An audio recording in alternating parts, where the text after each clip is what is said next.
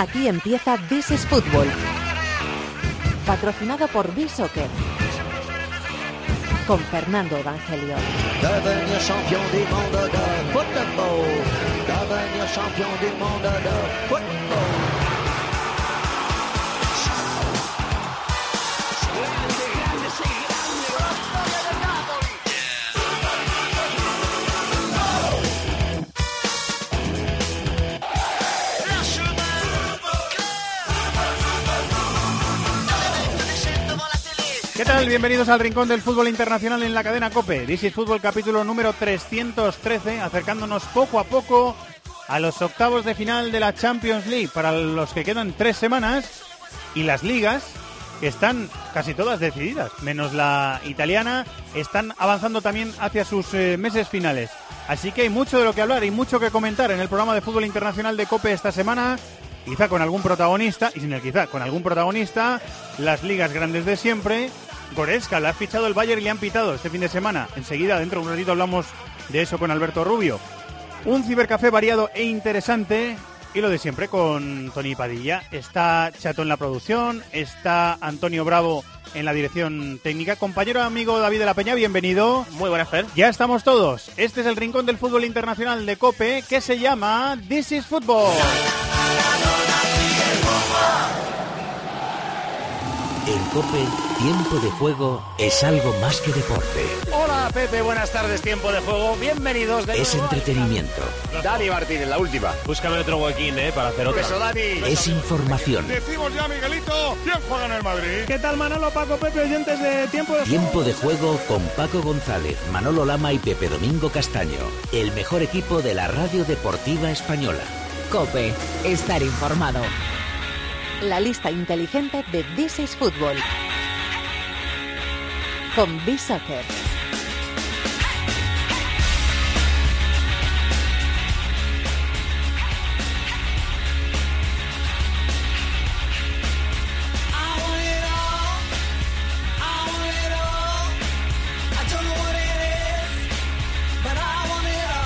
Vamos hasta Málaga, querido Quique Salvatierra, compañero de Bisoccer. Muy buenas, ¿cómo estás?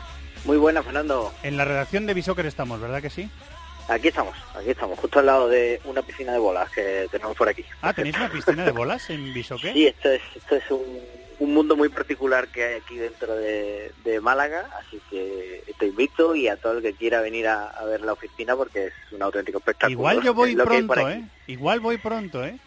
Te recibiremos con los brazos abiertos. Muy bien, pues, eh, pues será un placer, ya sabes. Me ha puesto cara Además, Chatón, nuestro productor, de yo quiero ¿eh? ir. Me ha puesto cara de yo quiero ir a la piscina de bolas. Así que, bueno, invitamos a Chato también.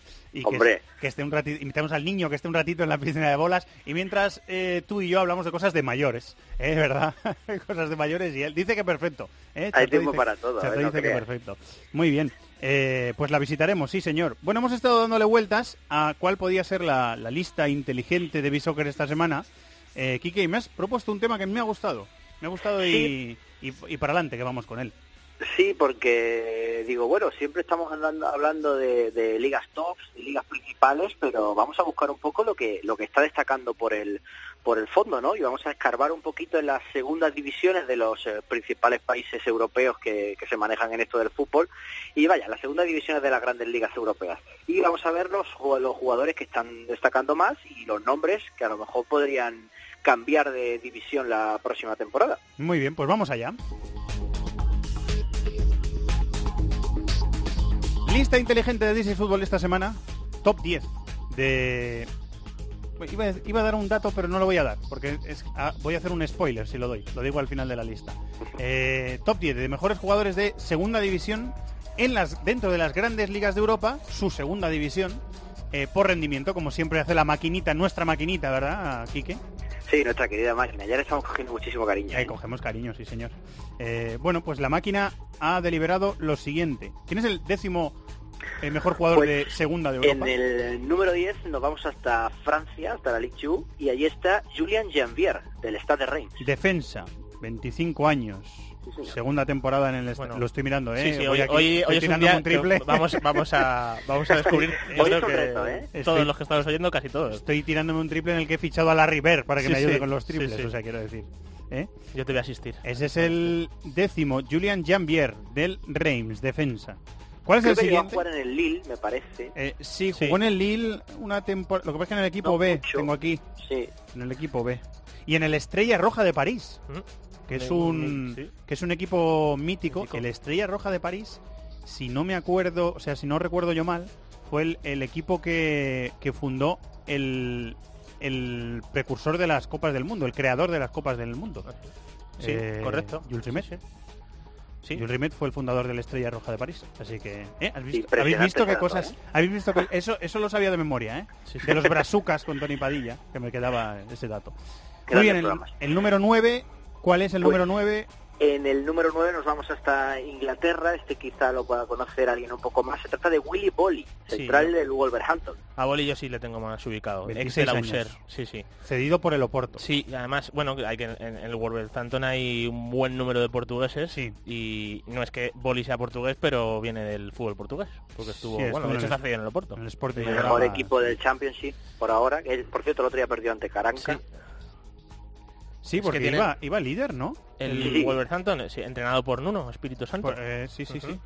Y perdió contra. y lleva contra sí, una renta enorme, o sea, es muy favorito para el ascenso. También es que tiene muy buen equipo, ¿eh? Tiene eh, Diego Llota, Iván Cabaleiro, Sí, mucho portugués, sí, como has dicho. se llama Rubén Neves, el centrocampista de glorias, ficharon bueno, viejas entre comillas, Sí, bueno, del, a- del fútbol portugués. a Rubén Neves, eh, se lo llevaron del Oporto a la segunda división inglesa. Rubén Neves que en la época de Lopetegui parecía que iba a ser jugador de primera fila. Sí, señor. Y tiene 20 años, ¿eh? Eh, ¿Quién es el número 8?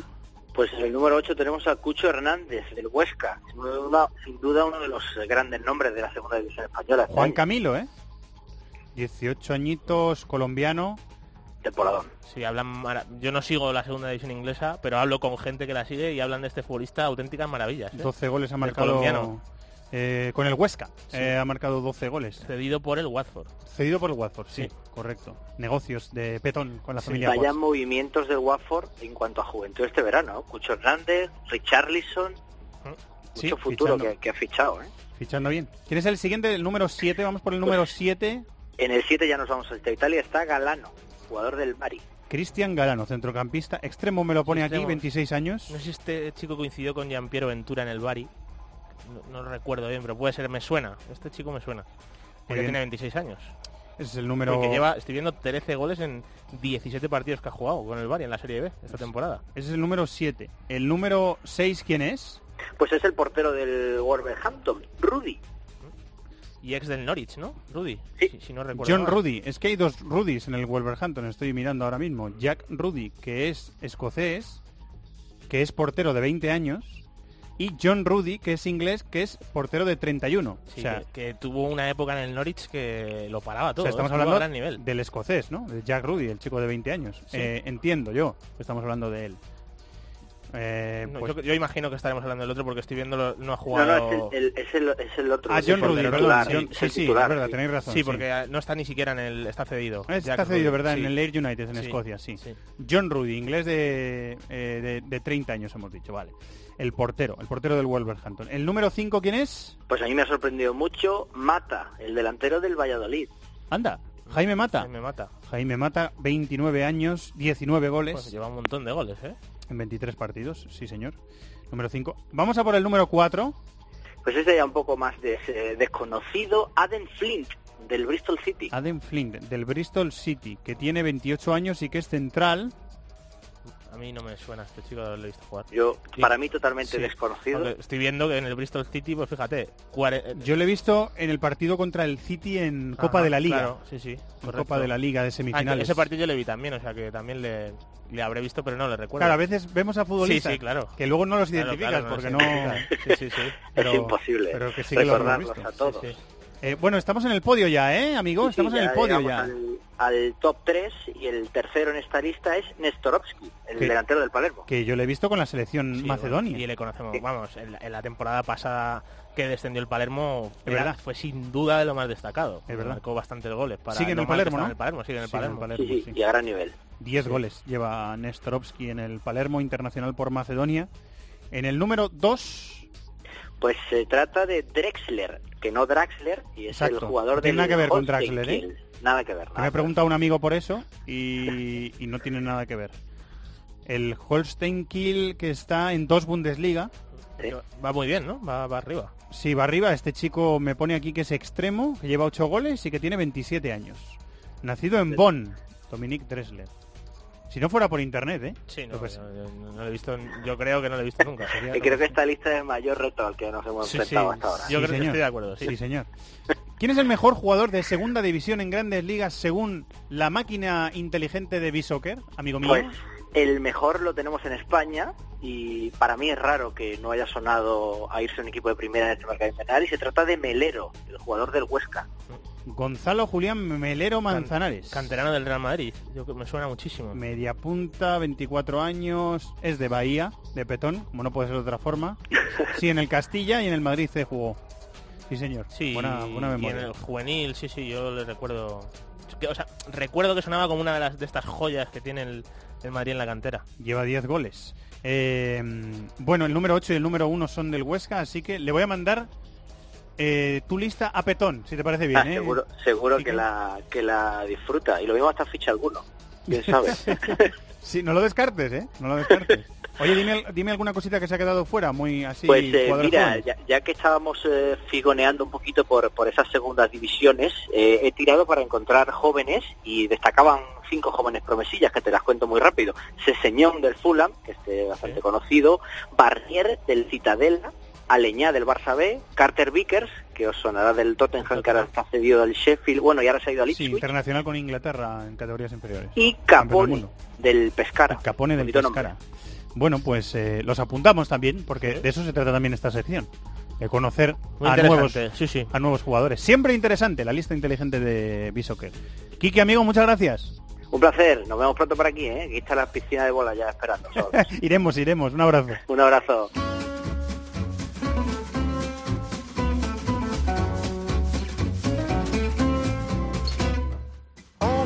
Moi ce que je suis pas. Hum, hum. Mais je poursuis ma route, je me perdrai pas, c'est comme ça. Vouloir Sonido de fútbol francés aquí en This is Football. Hubo un partido muy interesante el domingo en el Parc Olympique Lyonnais, ese estadio flamante, nuevo estadio eh, que construyó el equipo de Aulas hace unos años y que ha servido, por ejemplo, para sede de partidos de la pasada Eurocopa eh, de Francia en 2016. Pues en ese estadio, flamante estadio, el Paris Saint Germain encajó su segunda derrota de la temporada en la liga. Hola Maldini Plus, Julio Maldonado, líder, maestro, ¿cómo estás? Hola, ¿qué tal? Muy buenas. Siempre Aquí ya- ríes, ya- si es que lo eh, digo, me sale del corazón, me sale del alma. Ya lo sé, ya lo sé. Por eso, por eso no te digo nada, porque me pongo, me pongo colorado. Como esto en la radio no se, no, no se ve, pero bueno, llevo un, llevo un jersey, un jersey rojo y, claro, me dices esas Y antes cosas era verde, me- ¿no? Antes era verde. Antes era verde, claro, es que, es que es así. Pero bueno, te decía que, que acabo de llegar de, de Sevilla y la verdad, después de ver jugar a Messi, casi cualquier cosa te parece Te menor. parece pero- nimia, te parece pero, menor, pero no, ¿verdad? no, el fútbol, el fútbol afortunadamente es mucho más. Todo, todo el mundo no puede ser Messi y el fútbol es mucho más eh, que Messi. Entre otras cosas, este Lyon Paris Saint Germain es un partidazo, un partidazo, pero partidazo de verdad en todos los sentidos. Así que lo, lo desgranamos, lo estaba viendo en el tren, en el AVE, según volvía, sabiendo el resultado y sabiendo que se había salido en Don Belé, que sabes que es uno de mis jugadores fetiche de la temporada. Pero, pero bueno, el partido deja muchas cosas. Cuando vas en el tren viendo partidos, ¿no- ¿notas las, las miradas Bueno, a ver el revisor. sí que es Ah, sí. A ver el revisor, ¿qué tal? El que me conoce, me ya sé que me conocía el hombre, claro. Debe ser futbolero. Bueno, es futbolero seguro porque se ha acercado. Ay, ¿qué estás viendo? Tal. Y estaba yo en el alto viendo el, le he dicho, el Lyon PSG. Y me decía, ah, es es verdad que marcó el Lyon. Y me decía, ahí va, te he dicho el resultado. Y digo, no, te lo- ya lo sabía. Y se ha quedado conmigo un par de minutos viendo el partido el hombre, el, el Lyon PSG. O sea que... Esa Es que me histo- pasa, me pasa a menudo. Esa historia está bien. El revisor del, del AVE en el que ha venido Maldini desde Sevilla a Madrid, preocupado por si le hacía spoiler del partido. Exactamente. Qué bueno. Sí, tal, tal Qué, cual, tal qué bueno. Es que el partido fue, a mí también me gustó, ¿eh? Fue un partido bastante, bastante bueno y, y demostró una cosa, yo creo, Maldini, que cuando un equipo, un, un equipo bien formado, bien plantado, con buenos jugadores, eh, le planta cara al, al PSG, le ponen problemas en algunas, en algunas cuestiones. tío. Sí, sí, bueno, ya lo hizo el Nantes de, de Ranieri con peores jugadores, pero le plantó bastante cara. De hecho, de hecho ganó 0-1 el PSG no hace mucho y en un partido que quizás no mereció ni ganar. Y ayer el Lyon, con el Lyon es un muy buen equipo, ¿eh? lo digo también pensando en el partido ante el Villarreal en Europa League, porque estamos hablando de un partido que enfrenta a dos rivales españoles en, en Europa. Eh, me parece me parece un fenomenal equipo, un equipo muy joven, un equipo que presiona muy bien también sin balón, ayer lo hizo, y que tiene tres o cuatro jugadores a un nivel estratosférico. Eh, a mí me parece que tanto en Don Belé como Fekir son dos jugadores para mí de equipo grande, ya te lo digo, para mí claramente al nivel que están son dos jugadores de equipo grande. Y la verdad que tiene alrededor de ellos tiene muy buenos jugadores. Eh, eh, jugó, jugó Aguar más arriba, jugó Mariano arriba, jugó Cornet por la derecha, el zurdo. Eh, jugó Tussar, que me gusta mucho también de la sub-21 francesa, y la verdad le plantearon cara, no solo le plantearon cara, sino que en algunos tramos le superaron al, al Paris Saint-Germain, le apretaron sin balón, le complicaron mucho. Es verdad que el partido se pone de cara muy pronto con ese golazo de Fekir a los, al minuto de partido, minuto y medio prácticamente. Y también te digo una cosa, ahora si quieres profundizamos, yo creo que no mereció perder el Paris Saint-Germain. ¿eh? Me parece que, que el empate hubiera sido un poquito más justo. De hecho, el partido Sí, estaba para el empate, hasta la última jugada de, de Depay que marcó un golazo. Ahora llegamos a la expulsión de Dani Alves porque condiciona el partido, porque el, el Claro. Paris Saint-Germain pasa de jugar a una cosa, de, eh, de jugar a una cosa que estaba jugando a una cosa a tener que jugar a otra completamente distinta. Pero eh, la, la primera jugada del partido, el gol de Fekir, hay que ser muy bueno, Julio, para Sí. que se te ocurra eso y que te salga. No solo que te- no solo que se te ocurra, sino que además te salga. Es que Fekir es muy bueno. Fekir es un futbolista que lo tiene todo. Es un jugador, es un jugador agresivo, técnicamente es fantástico. Le pega la pelota, bueno, el gol lo demuestra cómo le pega el balón. Está crecido, es un Juega jugador con una suficiencia, ¿verdad? Con una superioridad. claro, claro, es, es una superioridad tremenda en muchos partidos y bueno, empieza, es verdad que se puede decir que Areola está un poquito, digamos que le, le, le- le sorprende a Areola, pero es que si te fijas en la trayectoria, hay una toma de, en la televisión desde abajo que se ve la trayectoria de la pelota, hace una trayectoria casi imposible, o sea, yo creo que, bueno, es un gol, es un gol estratosférico. Sí, yo, yo creo. Julio, que si Areola está colocado de otra, o sea, si está en otro sitio, si está colocado de otra forma, puede hasta que a lo mejor pueda llegar, pero es un Sí. golazo, pero es un golazo. Nah, es un golazo, es un golazo, para mí es un golazo en todos los sentidos. Bueno, hay que decir una cosa importante, que no estuvo Neymar, lógicamente sin Neymar el PSG no es lo mismo, entre otras- ya no solo por el talento que tiene Neymar, sino por la profundidad que le da al equipo Neymar. Jugó Di María por la izquierda, jugó Mbappé por la derecha, y también hay que decir que eh, jugó entre comillas porque se retiró pronto por lesión. Parece que parece que no es tan grave. Le dieron primero un golpe en la cabeza, la verdad es que el hombre no ganó para, para golpes. Le dieron un golpe en la Sí, cabeza y los luego dos final- trompazos fueron tremendos. Sí, ¿eh? sí. Luego en una salida con, con, eh, con el portero del Lyon, con, con López, Con le López, sí. un golpe espectacular y le tienen que cambiar, salió medio groggy. Parece que no es nada grave, porque por momentos se temió que podía ser una lesión importante. Afortunadamente no es nada grave, yo creo que se va a recuperar pronto para... Porque a mí, yo, yo los grandes jugadores, ya sé que para el Madrid sería bueno que no jugara Mbappé, pero yo creo que los grandes jugadores tienen que estar en los grandes partidos y yo espero que estén todos de los dos equipos en esa eliminatoria, la verdad. Formó el Olympique de Lyon con Anthony López en la portería, el portugués, Rafael, Marcelo Morel y Mendy en línea defensiva, Tosar, Tiendombele, el doble pivote del que hablabas antes, en la medular, Cornet, Fekir y Aguar por detrás de, de Mariano, que no tuvo muchas ocasiones, tuvo una bastante buena, eh, pero en otros partidos quizá le hemos visto más, ¿no? Participar Sí, más sí, o sí, tener más, más posibilidades de marcar, ¿no? Sí, está haciendo una fenomenal temporada, pero este no fue su mejor partido. También es verdad que hay, hay muchas fases en las que el dominio es del Paris Saint Germain, lleva el peso del juego del Paris Saint Germain Sí, ayer sí. y a él, le, y a él le cuesta bastante más, lógicamente. Pero sí, eh, eh, yo creo que en, en el en el Lyon estuvieron todos a, a buen nivel en cualquier caso. Eh, fundamentalmente en Don y Fekir creo que fueron los dos jugadores clave del, del partido para la victoria del Lyon. Y luego, por supuesto, Depay, que entra en la segunda parte y deja un golazo. Ya sabemos que Depay lo que ti- tiene muchas cosas, pero fundamentalmente tiene golpeo de balón. Es un futbolista que le golpea la, pelo- golpea la pelota de maravilla y hace un golazo en la última jugada que define el partido. Del PSG, varias cosas. Primero, el comentario es interesante, cuando se lesiona Dani Alves pasa a jugar unos minutos Berratti de lateral derecho, improvisado, y luego al final se va Di María, Y entra se va Di Menier, María ¿no? con el cambio para que entre Monier y juegue de lateral derecho. O sea que al final el PSG acaba el partido sin Mbappé, sin Di María y sin Neymar, que no estuvo. Es decir, que es verdad que el PSG es un poco... Hay que poner un poquito en cuarentena lo que es la segunda parte de este partido con, con la derrota del Paris Saint-Germain. Cavani no tuvo muchas ocasiones, francamente.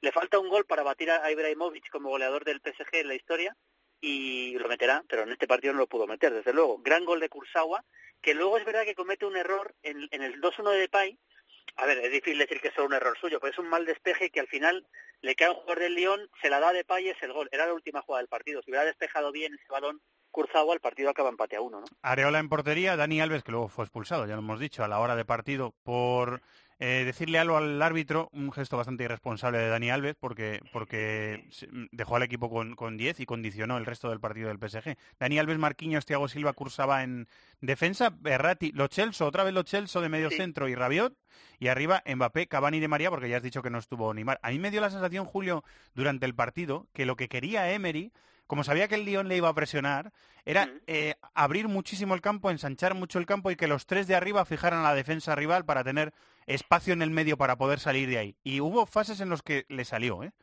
Sí, sí, estoy de acuerdo, sí, sí. Hubo fases en los que le salió y aparte que tiene un centro del campo muy creativo con Berratti, Rabiot y, y los Chelsea. Hubo momentos en los que hay momentos en los que domina. De hecho, cuando en la segunda parte yo creo que hay muchas fases que el PSG sí, la mayor parte del tiempo domina con el balón. Sí, sí, sí, domina con el balón. Es un partido que para mí no no merece perder realmente y a pesar de la baja que tuvo demuestra el potencial de este equipo. Dicho esto, eh, hay que hablar de Lo Celso, ¿eh? porque Lo Celso está jugando como pivote, Thiago Mota está lesionado, es un futbolista que es un media punta, no es un, no es un medio centro. Para jugar en esa posición de medio centro no solo hay que ser muy bueno, sino que hay que entender muy bien el puesto y eso no se gana en cuatro días. Yo creo que eh, a veces yo creo que Lo Celso hace cosas de media punta en el medio centro y claro, ante un equipo bueno que te puede recuperar la pelota porque lógicamente en esa posición er, eh, en la media punta cometes un error y no pasa nada en el medio centro cometes un error y te puede costar un gol. Y cuando juegas contra un equipo verdaderamente bueno como es el Lyon, pues eso eso se nota. Yo creo que contra el Madrid me cuesta mucho creer que, que vaya a jugar ahí. Han fichado al Las Diarra o están a punto de cerrarlo, seguramente jugará Las Diarra ahí.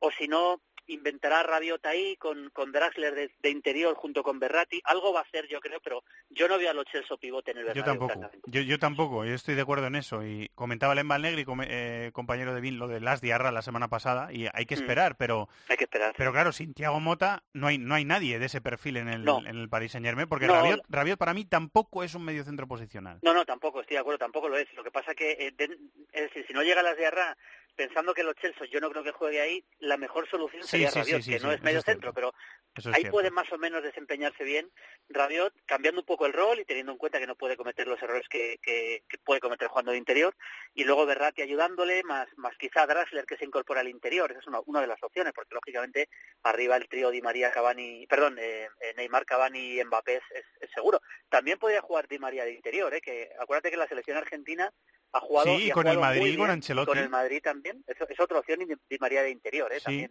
no lo descartemos, ¿no? En un partido que yo creo que se prevé de bastante ida y vuelta, porque el Madrid, lógicamente, no va a jugar a defender en el Bernabéu, eso no lo puede hacer, con lo cual yo creo que va a ser un partido muy de ida y vuelta y Di María interior puede funcionar bien ahí también. Y hay ganas, ¿eh? De que llegue. Bueno, muchas, muchas. Ya queda poco, ¿eh? Ya queda poco. Muchas ya no queda tanto, ¿sí? lo hablábamos tengo muchas ganas de que vuelva a la Champions en general, pero es que vuelve, claro, vuelve a lo grande con un, con un Madrid-Paris Saint-Germain. Bueno, vuelve con un cope.es porque tenemos el primer día, no sé si es el Juventus-Tottenham, me parece que tenemos, y Basilea-Manchester City, y lo haremos en ah, pues cuenta conmigo, ¿eh? Cuenta conmigo para te, partido, te apuntas, ¿no? Te apuntas. claro, por supuesto, sí, sí. Que habrá muchas ganas de Champions y le lo cogeremos con muchas ganas. Hombre, lo cogemos con ganas, ese Juve, que por cierto, no sé qué pasa con Dybala. No, hoy juega la Juve con el Genoa y sé que tuvo una lesión, no sé qué va a pasar con Dybala, si va a llegar o no va a llegar, bueno, veremos qué pasa. Está una situación complicada el argentino, ¿eh? En el club. Está... Sí, sí. Situación, situación difícil, vamos a ver qué pasa con él, con, con Dybala. Y, y, afilándose los dientes los grandes de Europa que le quieren, o sea que vamos a ver. Hombre, imagínate, Vamos a ver, vamos a ver. Eh, ocho puntos del PSG sobre el Lyon, ¿hay liga en Francia? No, no, ¿verdad, no, no hay liga. Ya han jugado los dos partidos entre ellos, con lo cual eh, yo creo que no, la verdad. A mí me parece que el PSG es muy superior, ya insisto, este partido lo pierde, pero no, no lo merece perder. Y aunque es verdad que llega a la Champions, sí, pero tiene tanta plantilla, yo, yo creo que no hay liga en Francia. Un poquito más que en España, pero vamos, tampoco. no mucho más, no mucho más. La verdad es que tenemos unas ligas entre, entre Inglaterra, Alemania, España y Francia, está todo prácticamente, vamos, que, que no, ahora mismo que no sean los campeones eh, que parece claro, en una de las cuatro ya sería una, una sorpresa mayúscula. ¿no? Sí, salvo Italia, está todo. Salvo Italia, parece Italia la única que está ahí bonita entre el Nápoles y, la Juve. Sí, señor, está casi todo el pescado vendido. Bueno, Julio, ¿qué tenemos de menú esta semana en Ciudad Pues mira, tenemos un programa que nadie se puede perder, porque tenemos un especial Ronaldinho. Ya sabes que Ronaldinho anunció su retirada definitiva, aunque estaba ya prácticamente retirado, la verdad. Sí. Pero bueno, digamos que lo certificó oficialmente, que ya no va a jugar más al fútbol a nivel profesional y lógicamente pues eh, justo teníamos previsto empezar nuestro análisis del mejor once brasileño de la historia con lo cual vamos a empezar con un especial de Ronaldinho va a ser prácticamente todo el programa dedicado a Ronaldinho con entrevistas que tenemos de él con reportajes que tenemos de él con sus mejores jugadas hay un vídeo con sus mejores regates que no te puedes ni imaginar lo que es bueno te lo puedes imaginar pero viéndolo dirás, no me lo llego a imaginar suficiente, ¿no? porque es una es una barbaridad ver, ver lo que vamos a ver de Ronaldinho hoy. Y luego también vamos a ver, lo prometí la semana pasada, para cerrar el programa, nuestro homenaje a Cyril Reyes, que se le homenajeó por su fallecimiento la Sí, semana pasada en sí, todos los campos de la Premier. Sí. Y vamos a ver ese mítico partido que está considerado para muchos el mejor partido de la historia de una liga en Inglaterra. No era Premier todavía, lógicamente. Que es en eh, mitad de los no, últimos de los 70, un Manchester United West Brom 3-5 en Old Trafford. gana el 3-5. West Brom 3-5, sí.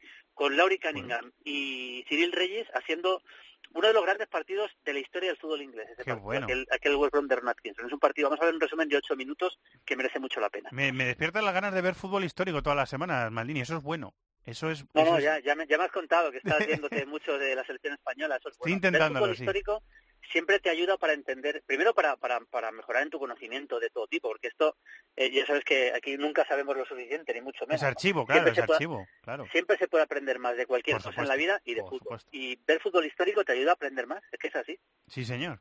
Eh, me lo estoy aplicando, ¿eh, maestro? Que lo sepas. Muy bien. Muchas gracias, ¿eh, Julio? Un abrazo, Un crack. placer como siempre. Un Hasta abrazo. luego. Hasta luego. Un la follia.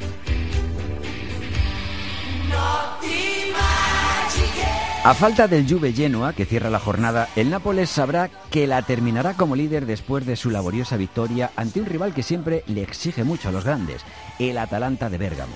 Venció 0-1 con gol de Mertens. Más abajo, en zona de Champions, Inter y Roma empataron a uno en Milán y siguen sufriendo la apertura de la brecha con los aspirantes al título. Mientras el Milán ganó 1-2 en Cagliari con doblete del marfileño Kessie. Con otro gol de Luis Alberto, que firma una campaña impresionante, la Lazio goleó 5-1 al Chievo. También ganaron Bolonia, Crotone y la Sampdoria, con hat-trick de Quagliarella. Además, el Sassuolo Torino y el Udinese Spal terminaron con empate a uno.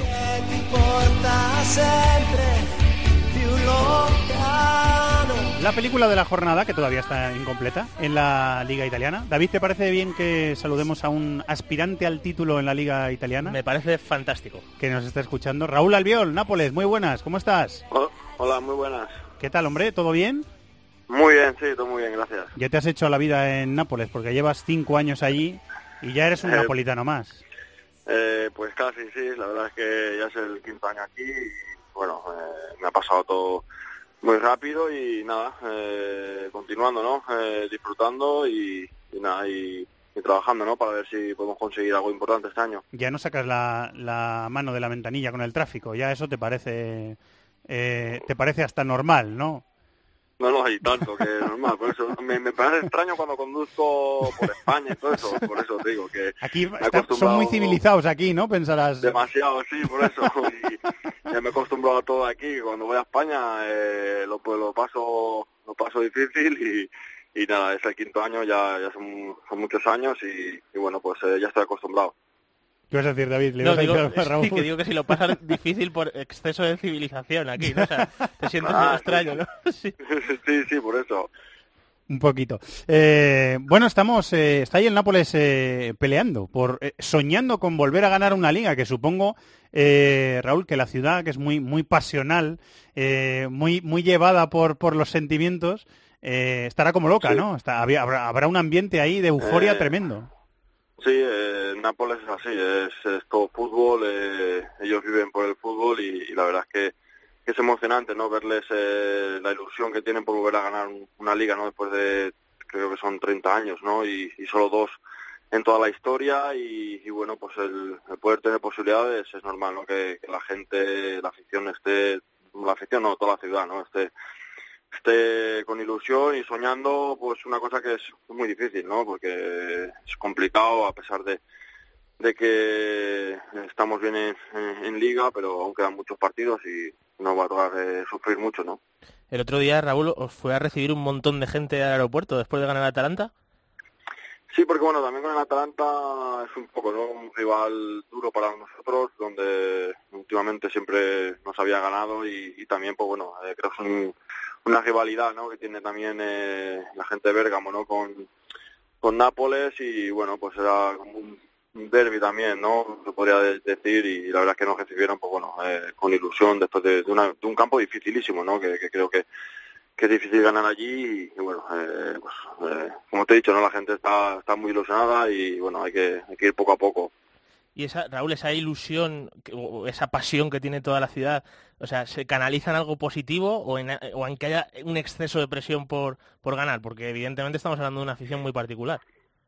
Sí, sí, eh, pero nosotros eh, al final eh, la misma ilusión y el mismo sueño que tienen la gente lo tenemos los jugadores, ¿no? Porque al final nosotros obligados y o, la responsabilidad de ganar la liga no la podemos tener cuando históricamente el Nápoles ha ganado solo dos ligas, ¿no? Y, que nosotros tampoco somos el equipo que más presupuesto tiene aquí Italia ni, ni, nada parecido, ¿no?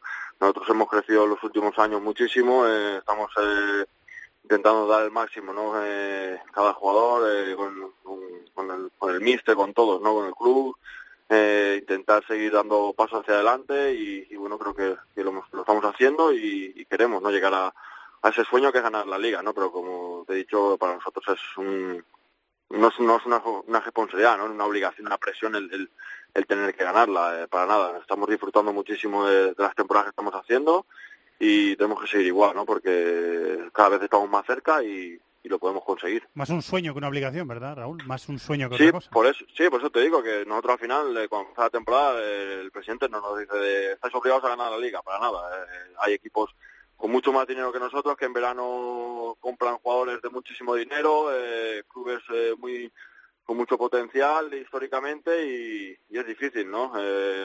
competir, ¿no? Y al final estamos ahí en los últimos años con nuestras cosas, nuestras armas y, bueno, eh, como te he dicho, no estamos eh, haciendo una gran temporada, pero tenemos que continuar porque porque quedan muchos partidos y, como sabemos la Juventus, no, en los últimos seis años ha, ganado la Liga, ha sido clara dominante aquí en, en Italia y este año pues continúa yo también fuerte, ¿no? Así que por lo tanto nos va a tocar eh, hacer muchísimos puntos para poder ganar. Sé de un par de entrenadores de, de primera división, un par de ellos seguro, ¿eh? A lo mejor hay más eh, seguro que hay más que lo piensan, pero hay un par de entrenador, un par de entrenadores de primera división que eh, sea ciencia cierta que piensan que sois el equipo que mejor juega de, Europa.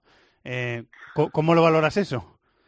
Bueno, es bonito, ¿no? Cuando hablan bien, ¿no? De, nuestro juego o, de las temporadas que estamos haciendo.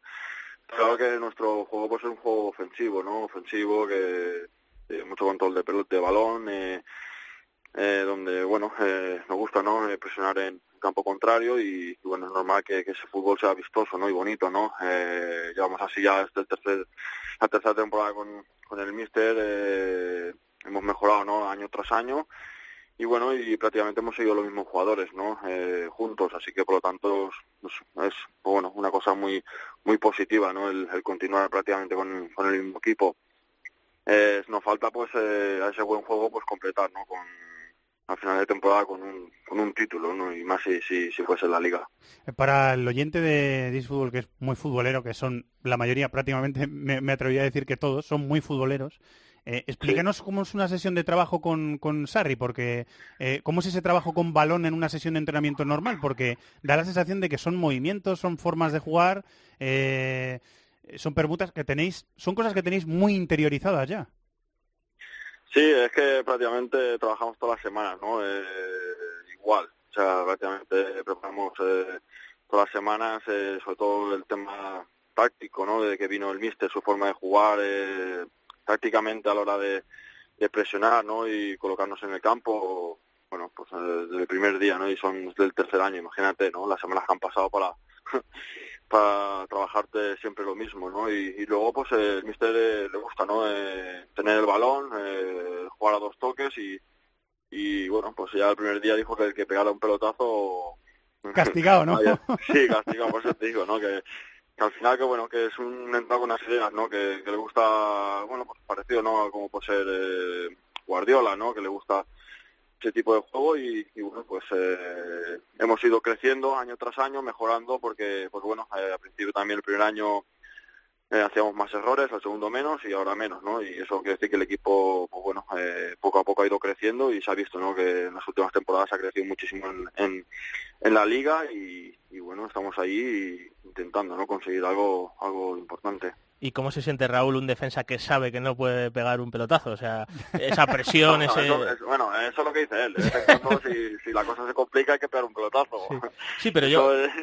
yo la verdad... él dice, pero bueno, luego ya dentro del campo, si, si en algún momento estamos en dificultad, si hay que pegar el pelotazo fuera del campo, se pega así.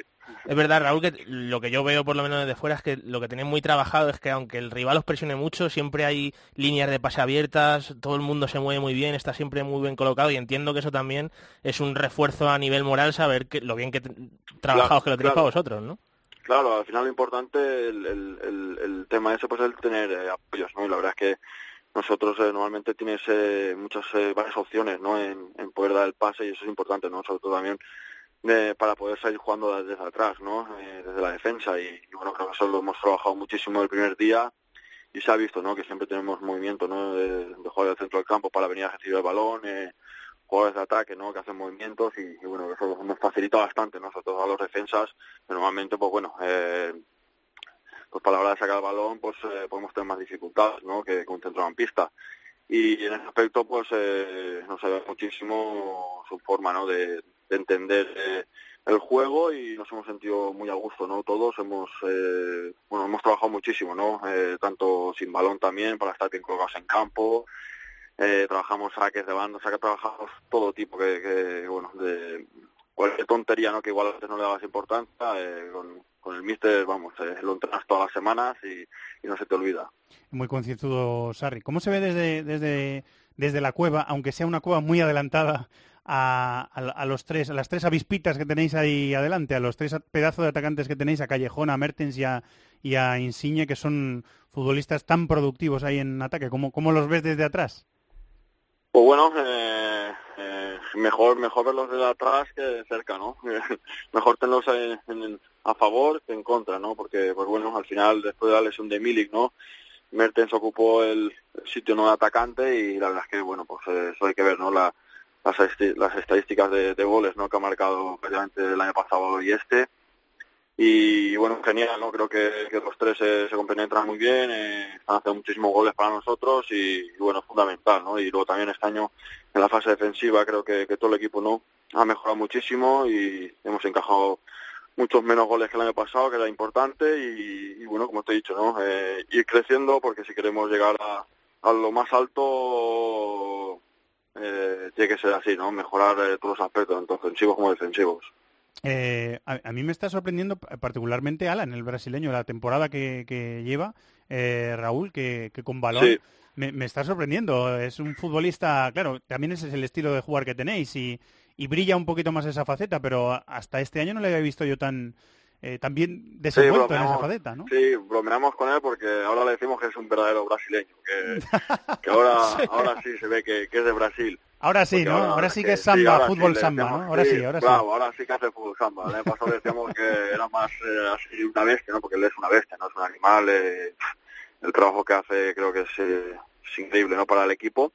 Y ahora, pues con el balón, es de Brasil, ahora sí. Y, y bueno, pues está haciendo un temporadón. Creo que, que bueno, el primer año, ¿no? Que lo fichó el el Nápoles creo que, fue un acierto y, bueno, ha ido creciendo como todo el equipo, ¿no? Ha ido creciendo año tras año y, la verdad es que ahora está en uno de los mejores momentos, ¿no? Que puede de su cajera seguro y de los mejores jugadores que hay en la liga. A ver, Mercato, Mercato. En Italia, yo quería en Italia se habla mucho de eh, estas eh, cosas. Va para allá de Eulofeu, Raúl, porque se está hablando mucho por aquí. ¿Te has enterado de algo? ¿Está para qué? De Eulofeu. ¿Va para allá, para el Nápoles? Ah, eh, bueno, eh, no lo sé, porque lo que hemos escuchado aquí, lo que ha podido salir también en España, que, bueno, que me imagino, ¿no? Que igual un interés ha, podido haber, pero no no no lo sabemos, ¿no? Eh, eso se encarga el club, tampoco nos, nos comunican nada y el míster tampoco quiere saber nada. se centra en lo que estamos ahora aquí y está claro que, bueno, si no un esfuerzo, pues bueno, lo recibiremos bien y si no, creo que tenemos una plantilla para para que seguir, seguir compitiendo y seguir hasta el final, ¿no? Y, bueno, pues eso eh, tendremos que esperar por los días que quedan ahora de mercado, pero no lo sé yo si, si desde luego al, final viene aquí, porque él ya estuvo en el Milán y, bueno, no lo sé, no sé si, su intención es venir aquí o, o volver a Milán o no sé, otra opción. Has visto, David, que ha salido con pelota controlada, Sí, mira sí. para arriba, ha hecho cambio de orientación. Lo tiene muy bien Perfecto, trabajado. y lo, lo tienen trabajado, Sí, sí, ¿verdad? sí. Hace Sí, callejón al espacio y le- está todo, está todo estudiadísimo, Sí, sí, ¿verdad, sí. Raúl? Está, está todo estudiadísimo ya. Todo estudiado, sí. ¿Hemos hecho alguna promesa si ganamos la liga o no? ¿Quieres hacer alguna Mm. o, o prefieres no meterte en líos? Hombre, prefiero no meterme en lío, porque luego me, cum- me la tengo que cumplir, pero bueno, está claro que si una vez la ganamos, yo creo que, seguro que haremos algo, no todos, porque creo que, que llevamos muchos años, eh, pues bueno, con, trabajando con la ilusión de la gente aquí y, y bueno, solo, solo deseamos eso, ¿no? Darles, darle lo que quieren después de tantos años y, y ojalá pueda ser este año, ¿no? Pero como te he dicho, aún queda muchísimo y tenemos eh, rivales duros, así que, que bueno, eh, iremos paso a paso. La etapa de la, de la selección, Raúl, que estábamos mirando antes aquí, estábamos comentando David y yo, que, que llevabas ya casi tres años sin ir. ¿Es, es una etapa cerrada? ¿Lo, ¿Lo ves con nostalgia? ¿No te lo planteas? No, eh, solo pienso en, en- bueno, en, en estar bien, en jugar bien y está claro que la selección a, a quien no le gusta, ¿no? Eh, ir a la selección. Creo que, que representar a tu país eso todos los jugadores, ¿no? Eh, lo desean y, bueno, eh, pero para eso tienes que hacer las cosas bien en tu equipo y por lo tanto solo pienso en, en hacer buena temporada este año. eh, he crecido también, ¿no? Eh, muchísimo y, bueno, estoy feliz, ¿no? Eh, me encuentro muy a gusto aquí, estoy ya acoplado, ¿no? A, al campeonato italiano, a todo y, y bueno, pues está claro que, que bueno, que eso siempre a uno le gustaría volver, ¿no? Pero, como te he dicho, primero tengo que cumplir en, en mi equipo, eh, para cumplir mi equipo, pues bueno, eh, hay que hacerlo muy bien y, y hay que conseguir cosas importantes. Eh, la eliminatoria de Europa League contra el Leipzig es una piedra en el, en el camino, un poquito un estorbo para la- el sueño de la, de la liga o es otro reto eh, Hombre, bonito y a afrontar? eh, un estorbo, no, estorbo no se puede decir. Está claro que, que bueno, no es lo mismo jugar de domingo a domingo que, que jugar eh, los jueves, ¿no? Tener otro partido entre semana, pero bueno, eh, nosotros eh, queremos continuar en las dos competiciones, eh, después salir de la Champions, bueno, que, que fue dura para nosotros, ¿no? Los partidos de, de la Champions.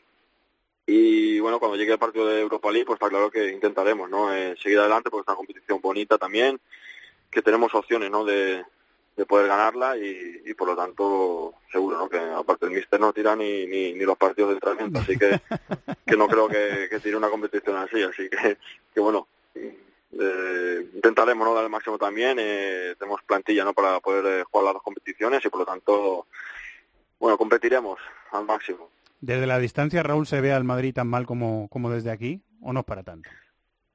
Bueno, eh, está claro, ¿no? Que, que eh, ha tenido un momento malo, ¿no? Eh, malo porque hacía tiempo, ¿no? Que no se le veía al Madrid con, con, esos resultados, ¿no? De- Después de tanto de tanto éxito, ¿no? En los últimos años con las tres Champions, eh, la Liga y todo era normal, ¿no? Que que bueno, pues eh, que pueda tener eh, ese pequeño bajón de resultados y es normal, ¿no? Que nos haya extrañado a todos y, y bueno, y parece que, esté muy mal. Claro que no están los números, ¿no? Que suele estar eh, Real Madrid, pero bueno, eh, creo que recuperará terreno. eh, está claro que es mucha distancia, ¿no? Para poder ganar la liga, pero bueno, creo que que recuperará bastante y, me imagino también que luego en la Champions pues Real Madrid también cambia, ¿no? Eh, en la Champions cómo se, se transforma y, y bueno, eh, es el, el campeón de los dos últimos años, así que por lo tanto eh, hay que respetarlo. Estábamos aquí comentando que hay, tienes tantas dotes de mando en la entrevista como en el campo. eh. Se nota esa, esa madurez hablando, Raúl, y, y ha sido un placer tener una charla futbolera Bueno, porque con- ya, contigo. ya, ya voy cumpliendo años, sí. Sí, alguna entrevista has hecho ya, ¿eh? Alguna entrevista. Me hago mayor, sí, sí. Y, y nada, pues nada, gracias a, a vosotros, un placer y, y nada, y a ver si me llamáis eh, en mayo y os puedo decir que, que hemos cumplido el sueño. Eh, bueno, pues eh, queda grabado, ¿eh? Está grabado. Sí, ojalá sea así. Muy bien, Raúl, que termine bien la Muy bien. temporada. Muchísimas gracias, ¿eh? Muy bien, gracias a vosotros. Un Gracias, abrazo. un abrazo. El protagonista de This is Fútbol esta semana, un aspirante a la Liga Italiana, Raúl Albiolco. We're not creative enough. We're not positive enough.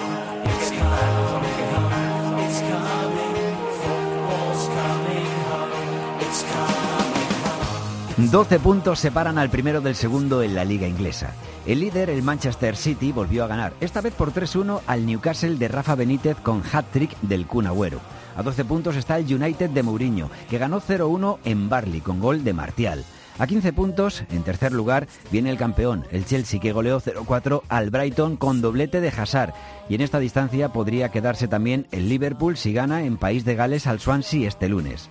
El Tottenham pinchó el domingo al empatar a uno en campo de un necesitado Southampton. El Arsenal, ya sin Alexis Sánchez, goleó por 4-1 al Crystal Palace y Monreal fue el héroe del partido con un gol y dos asistencias, aunque tuvo que marcharse lesionado.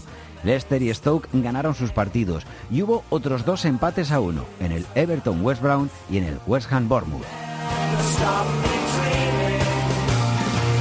Manchester, Dani Gil, hola Dani, compañero, muy buenas. Hola, ¿qué tal, Fernando? Oye, mm, feliz año, aunque estemos a 22 de enero, pero no habíamos tenido oportunidad, así que feliz año para todo el equipo de deportes de la cadena COPE. Igualmente, que es verdad que no habíamos eh, hablado todavía. Estuviste este fin de semana en el Manchester City Newcastle, ¿verdad que sí? Sí, estuve ahí en, ese, en esa victoria del Manchester City, un equipo que, que volvió a ganar después de la primera derrota en Anfield frente al Liverpool. Eh, fue muy superior al Newcastle, eh, con un 82% de posesión en el primer tiempo, un dato que ya de por sí habla por sí solo, eh, en un partido que a mí me recordó bastante al que se jugó en la primera vuelta hace apenas un mes en St. James's Park ante el Newcastle de Benítez, que fue tremendamente defensivo. Pocos equipos le recuerdo con tanto miedo con tanto respeto esta temporada al City. Y aunque el resultado no fuese abultado, recordemos que acabó 3 a 1, en el juego sí que sí que hubo una gran diferencia. El Newcastle empezó bien, tras el gol de Murphy, el 2 a 1, también insinuaron una opción de empatar, pero Agüero con eh, tres goles sentenció el partido, mantiene los 12 puntos de distancia con el United y a pesar de que fue la tarde del Kun, evidentemente por los tres goles, yo creo que hay que señalar el nombre de Sané. No sé qué opinaréis eh, vosotros desde allí, pero yo estoy convencido de que dentro de poco tiempo vamos a valorar al alemán como uno de los mejores futbolistas del mundo. Cada día va un pasito más allá y la jugada que hace en el tercer gol es eh, absolutamente brillante, se va de todos y directamente le regala el gol al Cunagüero. Sí, señor, hat-trick del argentino.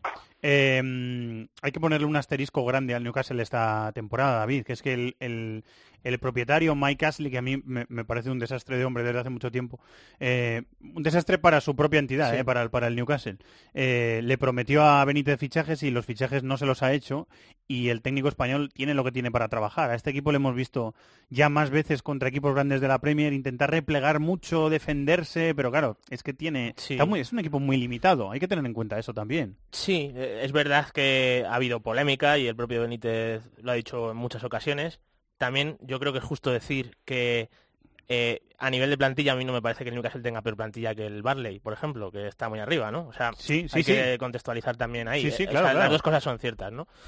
Pero a mí sí me sorprendió, sobre todo, como decía Dani, fue el mismo, el mismo planteamiento, un 5-4-1, igual que el partido de ida, que el Newcastle apenas desplegó.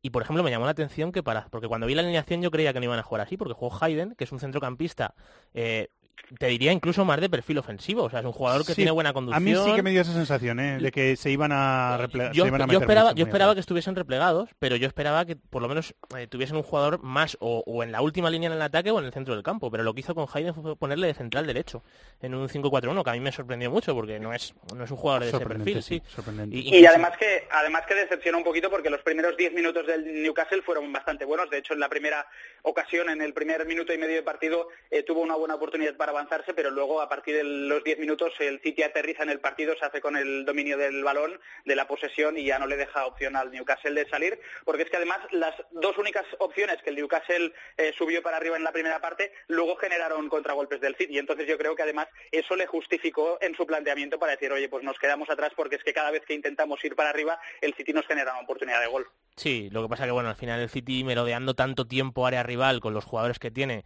destacaba Dani a Sané, que estoy totalmente de acuerdo, o sea, cada vez que coge el balón Leroy Sané eh, es que crea una ventaja, desmorona toda la defensa rival y, ya no solo eso, Silva estuvo muy bien, De Bruyne estuvo muy bien, Agüero metió tres goles y bueno, eh, fue un partido bastante cómodo para City, que por cierto ya jugó con Zinchenko de lateral izquierdo, con las bajas de Mendy y Fabián Delf eh, ya le había puesto en un par de partidos de Copa, creo, y, le metió ahí en el lateral izquierdo a Zinchenko, que yo le recuerdo siempre como un jugador de tres cuartos de campo, media punta, extremo por las dos bandas, y le está probando ahí Guardiola. Ya, ya lo ya Sí, en Copa le ha probado varios partidos. Pero bueno, muy superior el City. muy superior el City y justa victoria. Después del partido vamos a escuchar un protagonista que estuvo con Dani Gil en zona mixta, habló con el canario, el jugador del Newcastle, Ayoce Pérez. Estamos en la zona mixta del Etihad Stadium con uno de los futbolistas españoles del Newcastle, con Ayoce Pérez. ¿Qué tal, Ayoce?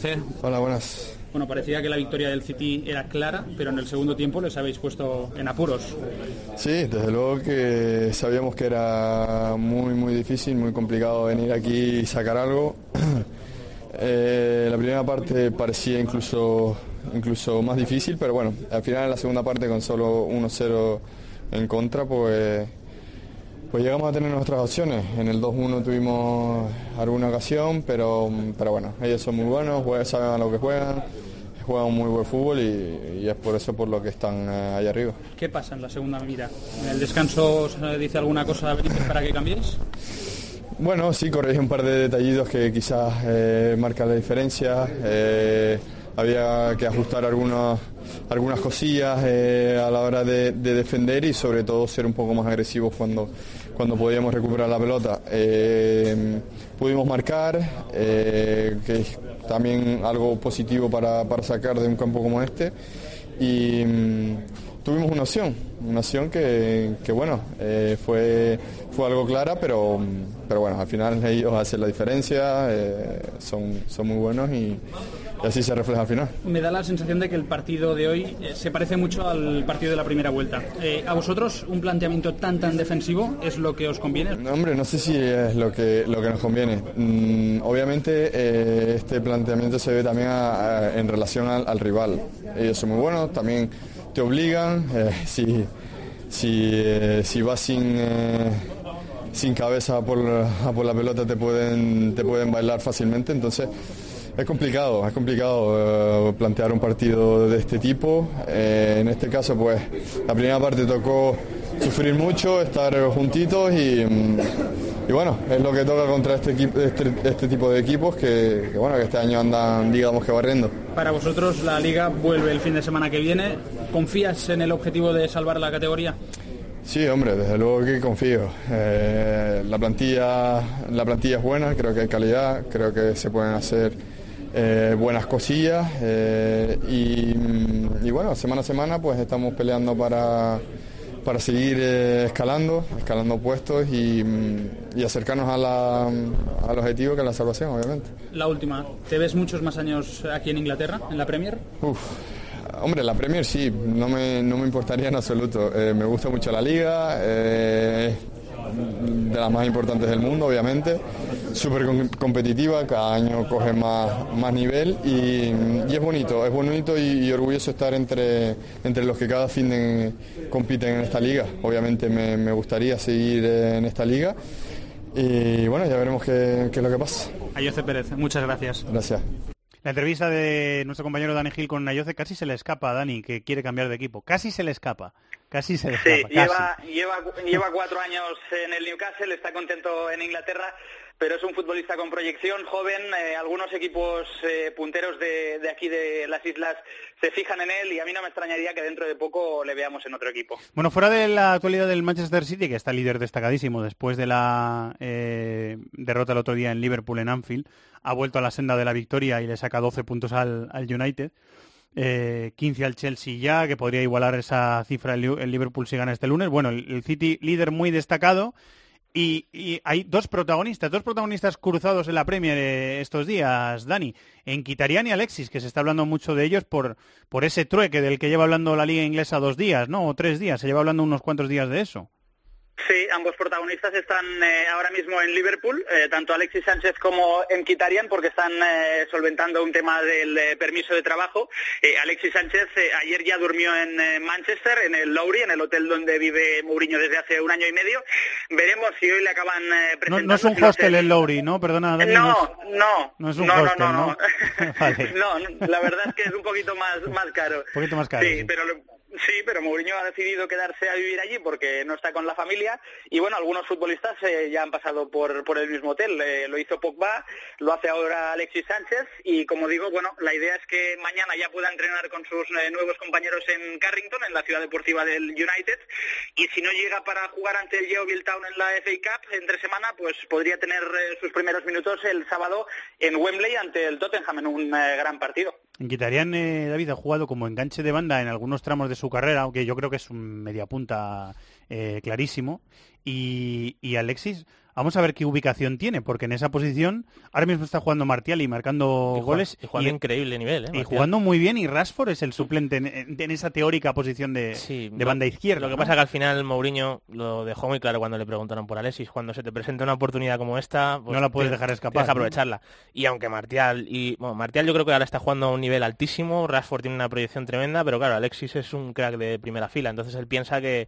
Rashford es el perjudicado sí. ahora mismo, claro, Vamos de, a ver, Eh, otra opción también es que Alexis juegue como punta, como punta muy liberado, con Lukaku como referencia y, que siga dejando a Mata en, una banda y, en la otra y, se caería. Que... que... se caiga Lingard. Lo que pasa es que Lingard en el último partido, por ejemplo, jugó, y realmente no jugó como 10, jugaron, jugó Matic de pivote y Pogba y Lingard, que a veces lo hace, jugaron ah, a la misma altura. Interiores. Y, y Lingard es un jugador yo creo importante para Mourinho porque es, cuando robas la pelota es muy rápido para las transiciones y es muy vertical, pero luego trabaja mucho, es un, jugador que curra muchísimo y yo creo que también ahí a Mourinho le gusta. Entonces, vamos a ver si le ve más eh, como posible relevo de Lingard o si de verdad eh, tienen que ir entrando por, por los de arriba, que incluso a lo mejor se puede caer más o...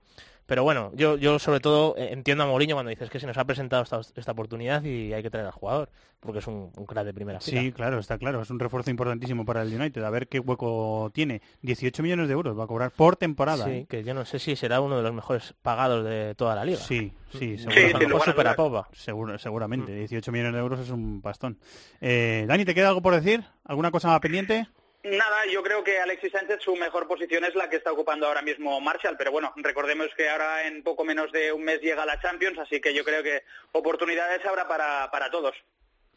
Eh, muy bien, pues eh, seguiremos hablando en las próximas semanas del fútbol inglés, que hay Copa de la Liga, partidos de vuelta esta semana ya, y hay Copa el fin de semana.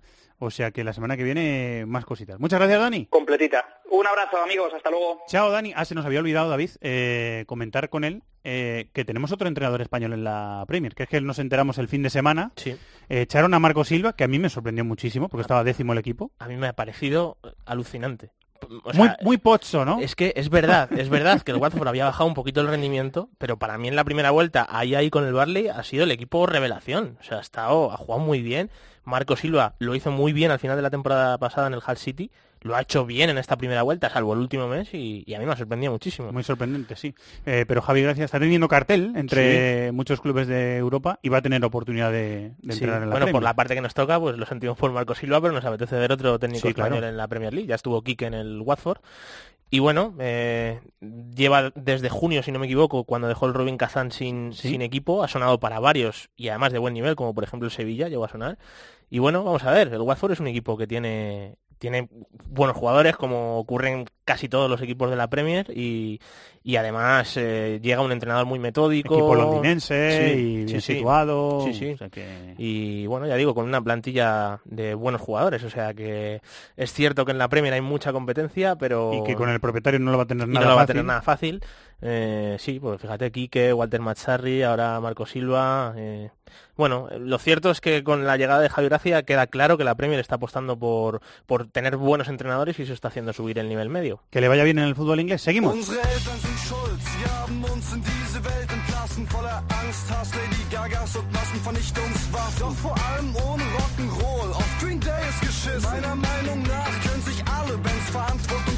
Dieciséis puntos separan al primero de la liga alemana, el Bayern de Múnich, con un grupo de perseguidores por la segunda plaza, que comparten Leverkusen, Salke, Leipzig y Mönchengladbach. El Bayern le remontó en casa al Werder Bremen y terminó ganando por 4-2 con doblete de Müller y Lewandowski y dos asistencias de James. El Leverkusen goleó al Hoffenheim 1-4 y está segundo. Tercero es el Salke tras empatar a uno en casa con el Hannover. Después de perder 2-1 en Friburgo, el Leipzig está cuarto. El Mönchengladbach quinto, ganó 2-0 al Augsburgo. Y ya un escaloncito más abajo está el Dortmund que empató el viernes en Berlín 1-1 contra el Hertha. El Colonia colista en la tabla va recuperándose poco a poco y ganó 0-2 al Hamburgo, rival directo por la permanencia. Además, Mainz y Eintracht también ganaron sus partidos.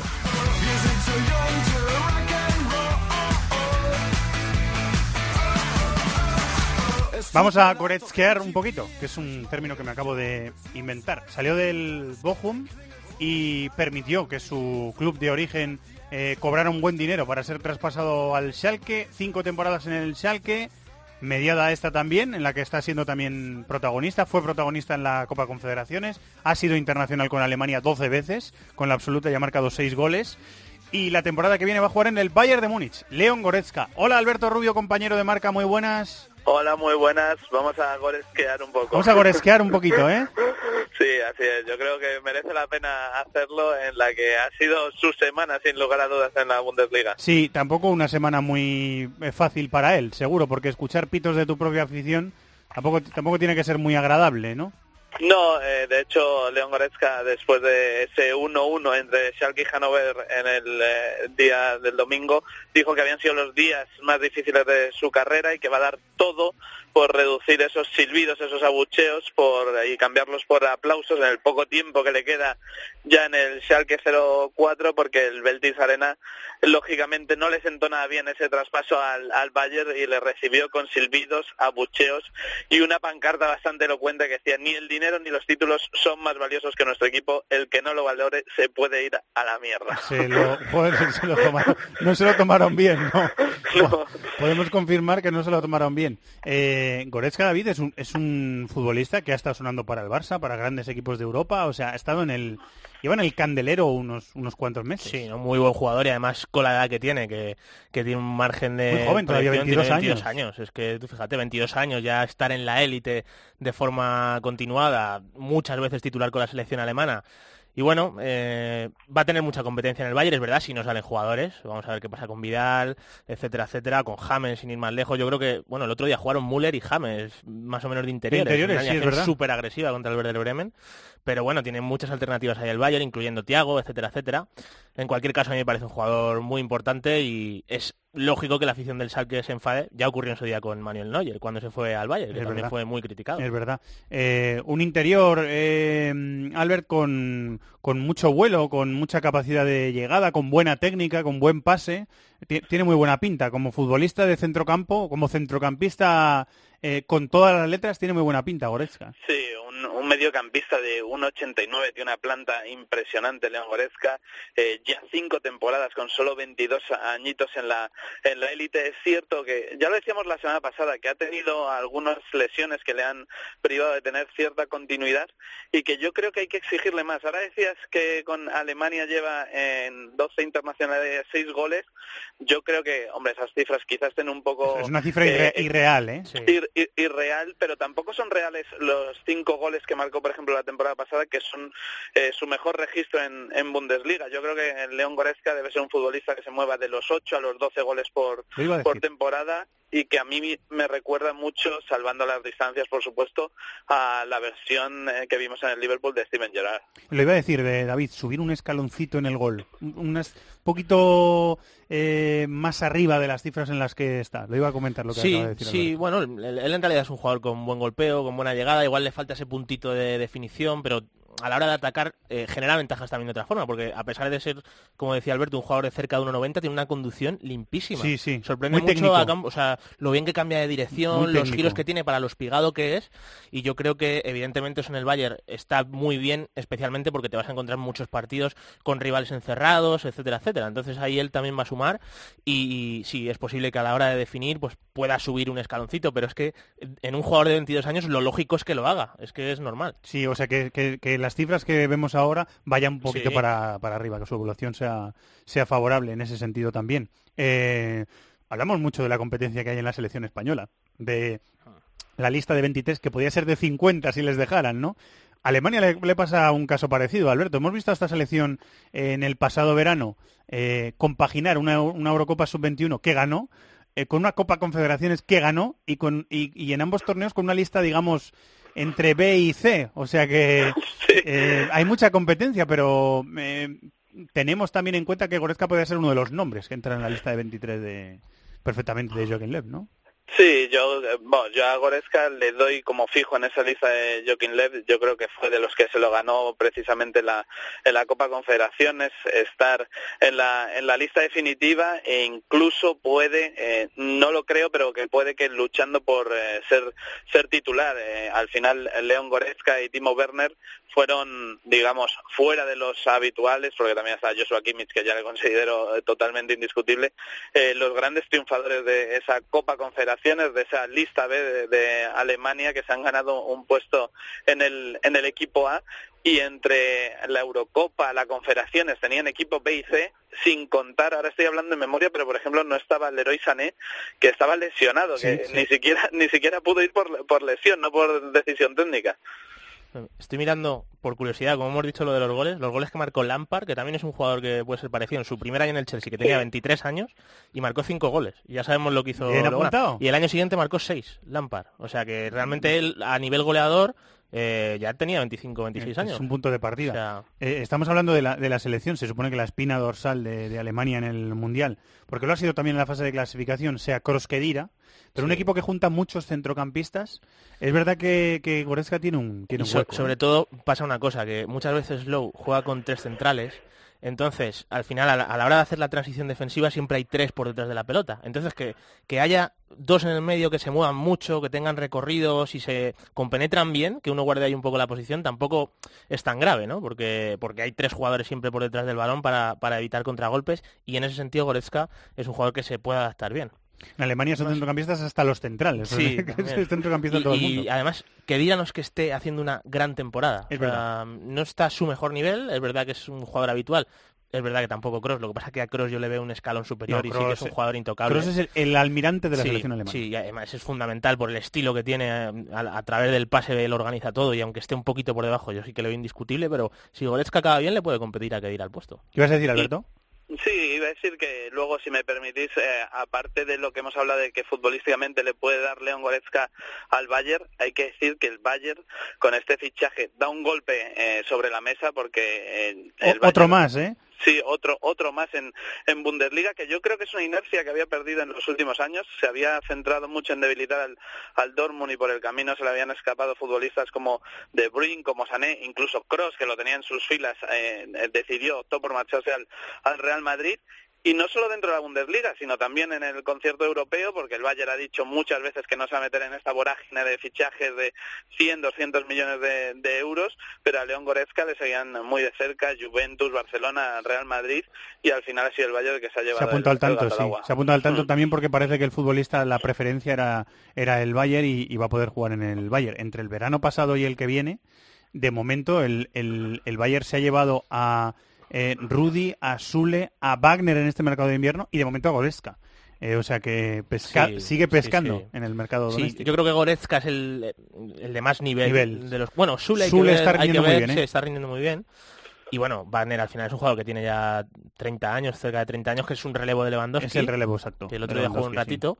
Pero sí, evidentemente es una aspiradora, lo hemos dicho siempre. Calade, pescando en caladero sí. alemán. Y además eh, se ve en la clasificación. 16 puntos ahora. Sí, sí. Eh, lleva cuatro temporadas ganando la liga sobradísimo. Está clarísimo.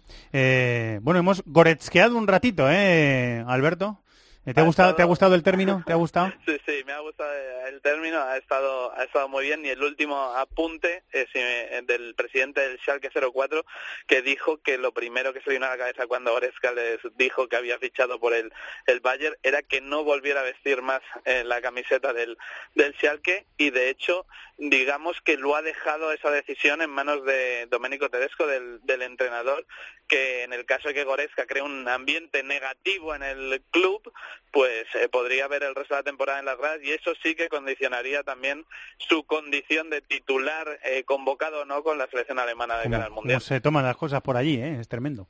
Eh, bueno, vamos a ver lo que le queda a Goretzka. Estuve otro día viendo un documental de Raúl y el día que ganan la Copa, a Neuer solo le aplauden cuando, cuando está al lado de Raúl. Raúl. O sea, tú fíjate, o sea, o sea, yo- que no se sabe bien. Por sí. adyacente, ¿no? Sí, por sí, gloria sí, por- adyacente. exacto. Pero si estuviera O sea, solo... no, no, es que no le, no le aplaudían, al revés. O sea, si tenían la copa. Eh, ¿Cómo se lo toman? Sí, sí. Eh, ¿Cómo se lo toman estos alemanes? Eh, bueno, pues nada, hemos echado un buen ratito de fútbol. La semana que viene más. Muchas gracias, Alberto. Un placer, un abrazo.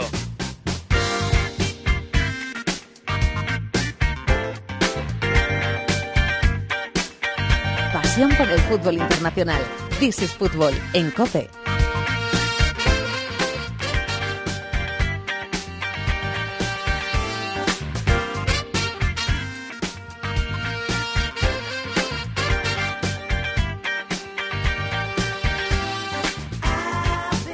Variado y nutrido de contenido y de cositas que hablar. El cibercafé esta semana en is Fútbol sigue por aquí David de la Peña. Miquel Moro está en algún punto de la comunidad valenciana. Hola, Miquel. Muy buenas tardes. En Barcelona, nuestro querido Borja Pardo. Hola, Borja. Muy buenas. ¿Qué tal? ¿Cómo estáis, compañeros? Buenas Bu- tardes. Bueno, sé que este tema os gusta. Vamos a hablar enseguida de, de la liga portuguesa y de la liga holandesa porque han retomado eh, actividad y vamos a eh, darle unas pinceladitas a los, a los oyentes para que sepan cómo van, que son esas ligas de las que no tenemos sección en el programa y de las que solemos hablar a veces en el cibercafé para ir situando cómo van.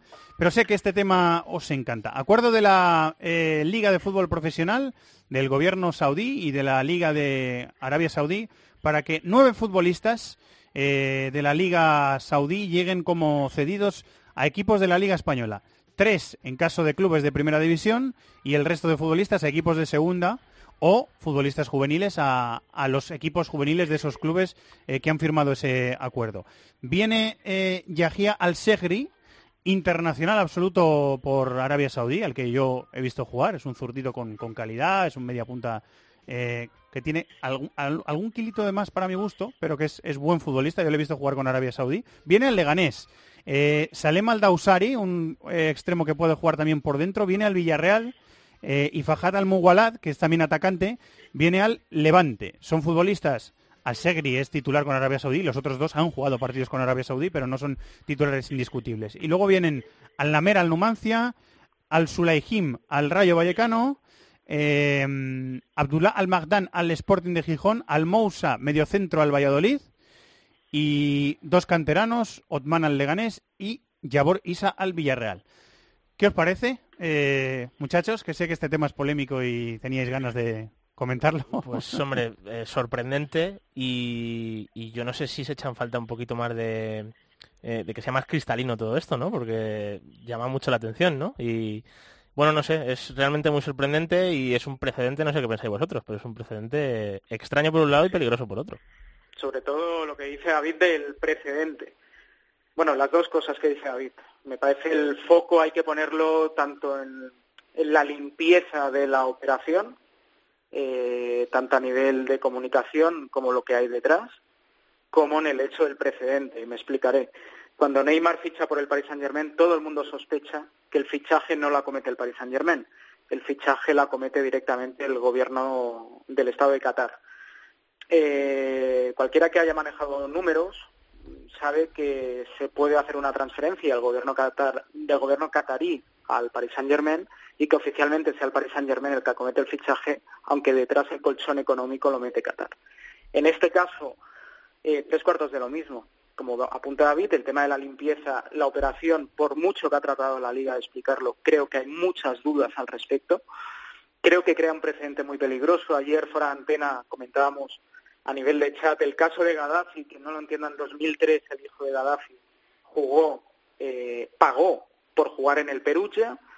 Allí, hoy la Sí, jugó un partido amistoso 30 minutitos jugó, me parece. Sí, lo que pasa que en ese caso, a diferencia de ahora, eh, la empresa de Gaddafi, hijo, era accionista del Perugia. Es decir, hay un interés directo y un interés mercantil. En este caso es la Liga, como organismo, la que llega a un acuerdo con la Liga, de, con la Liga Saudí. Dicen que detrás hay un acuerdo, bueno, de rodaje para que potenciales internacionales de Arabia Saudí lleguen rodados al Mundial. Y como decía ayer, yo creo que la liga tiene que ser algo más serio si quiere aspirar a ser la liga más potente del mundo. Y este es un acuerdo que puedo entender que lo haga el Pinatar Arena, eh, en Murcia, eh, para rodar, informar a futbolistas, pero no la liga como organismo. Eh, yo, quiero decir dos cosas muy rápidas. Lo primero que Lo de Gaddafi no me parece el mismo caso, porque es un millonario excéntrico que quiere jugar en un equipo de fútbol de, de Italia y paga por jugar media hora en un amistoso. Y esto estamos hablando de internacionales, ¿eh? o sea, son futbolistas profesionales que han jugado en clubes profesionales. Uno de ellos, el que llega al Villarreal, ha jugado una final de la Champions de Asia hace muy poquito, es internacional, o sea, son futbolistas, eh, son futbolistas profesionales. A mí me, me, parece un caso distinto. Y lo otro que quería decir es que eh, yo creo que es, no digo, no, no digo que lo justifique, ¿eh? pero yo creo que es un escaloncito más en una comercialización del fútbol que lleva eh, aquí en España lleva algunos años. O sea, la liga utiliza 10 horarios para 10 partidos distintos. Eh, siempre piensa en otros mercados a la hora de poner horarios y a la hora de situar eh, partidos de determinados equipos en determinadas franjas horarias. O sea, me parece un paso más. Es, es una eh, faena, iba a decir otra cosa, es una faena para, para los jugadores de cantera. Es, suena muy mercantil y muy preparado. Eh, suena, pero bueno, los jugadores tienen que llegar aquí y ver si valen o no valen para jugar en una sí, liga lo que, de, lo que pasa es este que nivel. eh, a- yo aquí veo una diferencia y es que si, si una secretaría técnica en concreto cree que un jugador de cualquier lugar del mundo vale y a partir de ahí acomete su fichaje, a mí eso me Que parece... eso se ha hecho, ¿eh? Sí, sí. Traer a gente de Japón o de Sí, otros que se ha sitios hecho. con fines o, o con Claro. vistas comerciales, eso Sí, ya se y- ha hecho. O, o igual, a nivel aficionado, a lo mejor no nos gusta que haya mm, 10 partidos en 10 franjas horarias diferentes, pero creo que es diferente a que lleguen en pack nueve jugadores de... O sea, creo que yo creo que ahí se traspasa una línea. Puede Luego, eh, fi- fijaos que uno de ellos ha tocado el Levante, entonces eh, ayer estuve, pues, bueno, Eres por parte encima. implicada, eres parte implicada del asunto.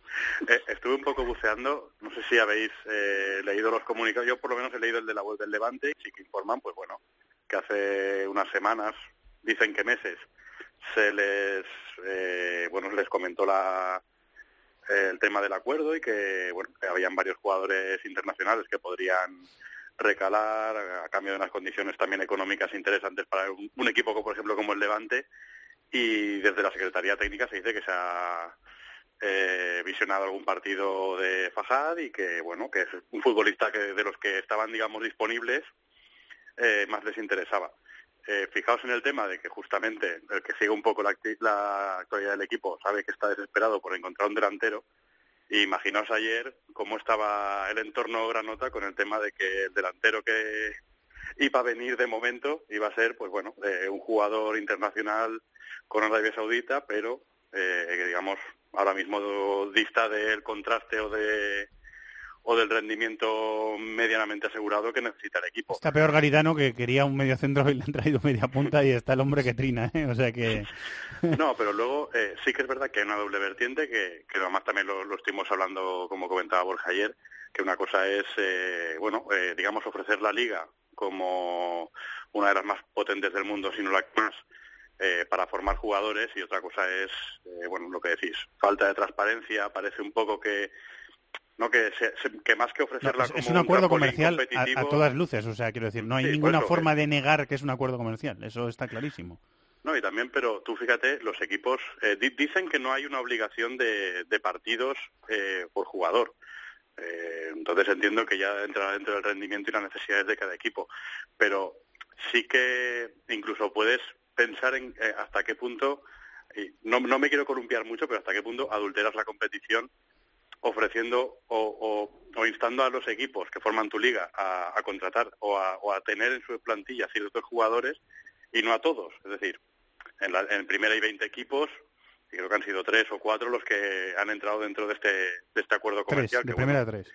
tienen, tienen un beneficio económico, pero seguramente a nivel deportivo pudieran optar por otra cosa o por otro tipo de jugador que, que le aportará más a, a corto plazo, que A siempre es lo que se busca en este mercado de invierno. A ver lo que juegan, ¿eh? Arabia Saudí va a jugar el Mundial y algunos de estos jugadores han, han debutado en la, en la Copa del Golfo. Lo que pasa es que la Copa del Golfo es un torneo al que ni fue Juan Antonio Pizzi, que es el seleccionador Sí. de Arabia Saudí. Es un torneo para Fijaos probar jugadores. no- nosotros, a- ayer mirando comentarios, sobre todo respuestas de, de aficionados de, de esta liga, eh, daban a- al, que, al jugador que, que ha llegado al Levante, a Fajal, como bueno, el mejor jugador de la liga y vamos, que apuestan a, fue ciega con él. Eh, ya veremos esto cómo sale y ojalá de aquí a unos meses sea un protagonista positivo en el, en el equipo. A mí el- pero el mejor sí de que, todos- sí que ha despertado muchas dudas. De lo que he visto, el mejor de todos me parece al Segri, el que llega al Leganés. De, de lo que yo he visto, pero bueno. eh, Eh, vamos a dejar que lleguen, que se entrenen, que se encuentren lo que se van a encontrar y, y a ver lo que juegan. Y Vamos, vamos a darles el, el beneficio de la duda. Exacto, exacto. No, porque eh, eh, también Fernando está muy acertado porque estamos hablando de que más allá del potencial de Arabia Saudí son jugadores internacionales. Sí, y, y son. Es que se ha comparado, lo que decía Borja, se ha comparado con el caso de Gaddafi. A mí me parece algo que no tiene nada que, o sea, no tiene nada que ver en ese sentido. Vamos a ver lo que, eh, va- vamos a ver lo que nos, lo, lo que nos dejan verles, lo que juegan y vamos a ver cómo rinden. Y, luego pues lo comentamos.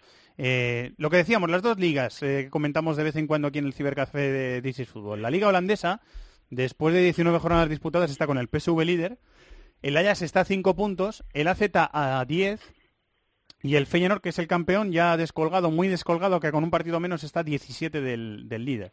Yo me esperaba que estuviera ya totalmente decidida y resulta que no está totalmente decidida, porque a 5 puntos el Ajax no es una diferencia insalvable, o sea que No, no, igual ni- tenemos liga. Ni mucho menos. Y además le, le pasa muchas veces al Ajax, ¿eh? Empezar con mucho margen y al final los chicos jóvenes van asentándose, porque ahora mismo hay que decirlo, David Neres y Justin Kluivert, que son los dos extremos que están jugando, pues, Correcto. están increíbles, están a un nivel altísimo. El otro día, bueno, igual no rindieron a, a su top frente al Feyenoord, pero volvieron a estar bien.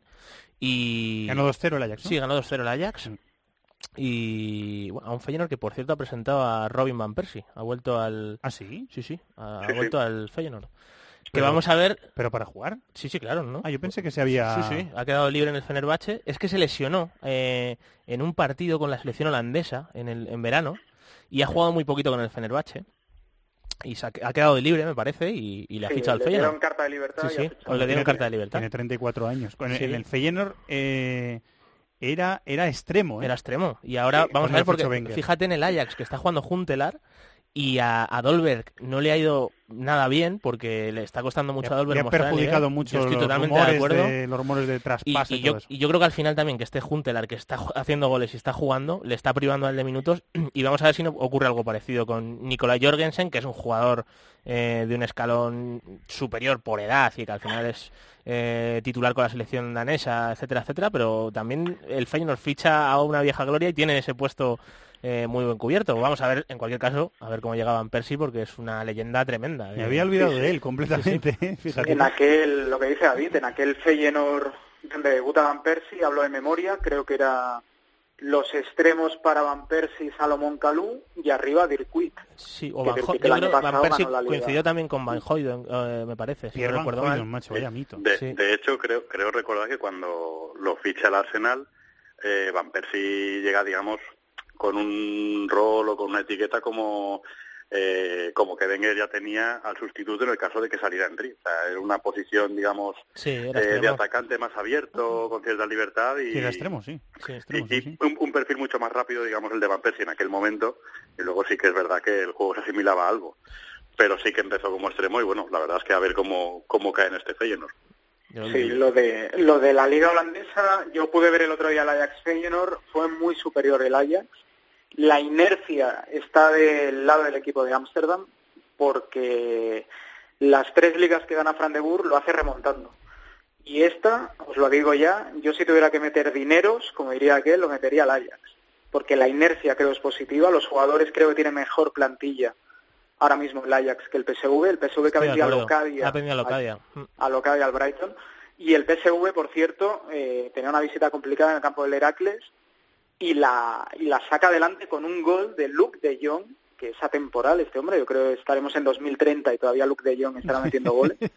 Y se llevó los tres puntos para los de Eindhoven con un gol de de Jong en el 90. Recuerdo Es que el decir, Ajax... que la liga ahora mismo está más 5 el PSV sobre el Ajax, pero repito, la inercia favore- favorable a los de a los de Ámsterdam. Sí, señor, el Ajax recuerdo que, que cambió de entrenador, ¿eh? Está Ten Hag ahora Sí, de, sí, sí. de Que, que hubo El un par de partidos, Con por lo menos uno, dupla. con la dupla Reisiger Bogarde en el banquillo. Sí, sí, Tela, estuvo- ¿eh? de, de interinos estuvieron. Qué fuerte. Sí, sí, sí, o sea, alucina. No, Sí, nos que muy mayores. Sí, sí, pero bueno, o sea, no sé, que, que a lo mejor acaban siendo unos excelentes entrenadores, pero no es que estuviesen Kluivert Overmars, ¿no? Que esto, o sea, Reisiger Bogarde... Esas cadenas, ¿eh? Sí. Cuando se podía jugar con cadenas. Sí, sí. Que, ahora, que ahora ya no, que ahora ya no se Sí, puede. sí.